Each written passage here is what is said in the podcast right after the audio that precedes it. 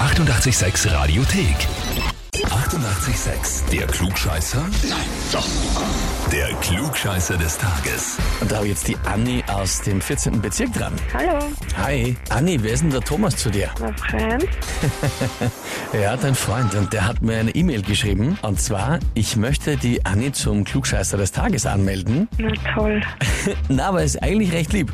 Weil die Anni hat meistens recht, aber es glaubt ihr oft keiner. Mit dem Klugscheißer-Heferl könnte sie sich besser durchsetzen. Aha, Also ich finde das eigentlich sehr, sehr lieb. Er begreift dich sogar und sagt, du weißt viel und die anderen glauben es dir nicht. das ist ja lieb von ihm. Meistens ist ja er der, der was muss nicht glaubt.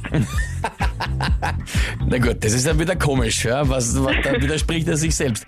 Aber ist es sonst auch so, dass du eigentlich eh immer sehr viel weißt und dann die anderen im Nachhinein erst draufkommen, ja gut, eigentlich hat die Anni eh recht gehabt. Na, die tun es halt am meisten so mit, das ist ja nur eine Geschichte. Okay, das heißt, du brauchst eigentlich unbedingt den Titel, Urkunde und Heferl, damit du jedem das auf den Tisch knallen kannst. Ja, das war eigentlich sehr praktisch dann dafür. Ausgezeichnet.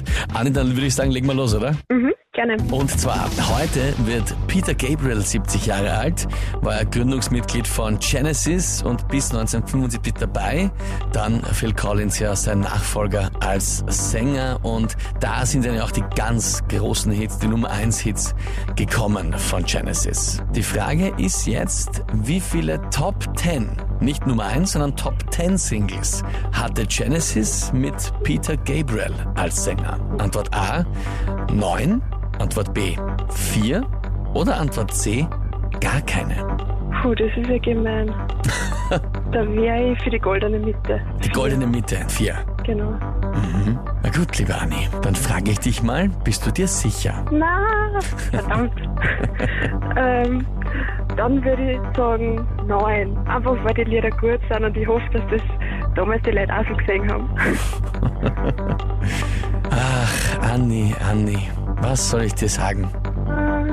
Gar keine. Na, Nein. kann doch nicht äh, sein. Ja, ich war auch ehrlich gesagt sehr überrascht, wie ich das jetzt nachgelesen habe vorhin.